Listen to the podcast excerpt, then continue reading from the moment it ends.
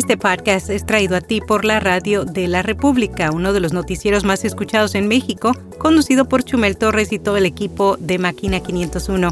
Con su característico estilo de decir las cosas, o sea, mal, infórmate o desinfórmate con ellos en su podcast diario, alojado y distribuido por rss.com.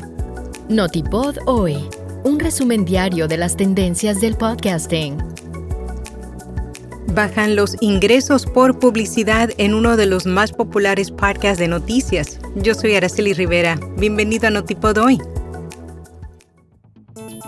El New York Times asegura que los especialistas en marketing están evitando los podcasts de noticias luego que su programa de noticias matutino The Daily experimentara una caída en sus ingresos digitales durante el cuarto trimestre.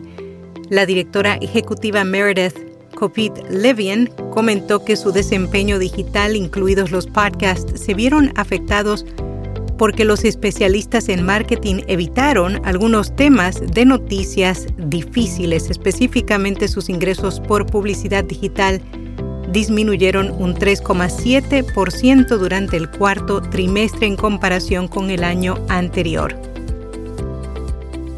140 profesores de República Dominicana se capacitaron en podcasting educativo. La Universidad Autónoma de Santo Domingo ha llevado a cabo el taller Podcasting como herramienta educativa innovadora, impartido de manera virtual a través de Facebook. Contó con la participación de 140 docentes. En la actualidad el podcasting es considerado una poderosa herramienta porque sirve para llegar a nuevas audiencias, construir conexiones más profundas y transmitir mensajes de manera efectiva. La web en red publicó un artículo en el que exploran cómo el marketing de contenidos a través de podcast puede ser una estrategia valiosa para las marcas. Recientemente, Edison Research actualizó su encuesta trimestral Share of Ear con datos obtenidos durante los últimos tres meses de 2023. Encontró que la persona promedio en Estados Unidos pasa 11% de su tiempo en audio diario escuchando podcast.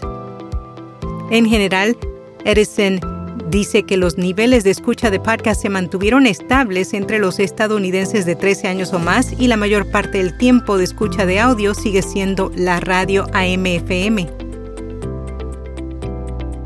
YouTube ahora mostrará transmisiones en vivo dentro del feed de cortos. Según Social Media Today, la plataforma de video ha configurado sus transmisiones verticales en vivo. De esta forma, cuando alguien se desplace por el feed de Shorts, también se le mostrarán vistas previas de las transmisiones en curso a las que podrán unirse fácilmente tocando el botón Ver en vivo. En podcast recomendado Curioso Dinero, a través de una charla informal, los oyentes conocerán las historias de emprendedores quienes compartirán sus formas únicas y curiosas de ganarse la vida. Y hasta aquí, no tipo doy. ¿Quieres anunciarte en este podcast o en nuestra newsletter diaria? Envíanos un email a contacto arroba via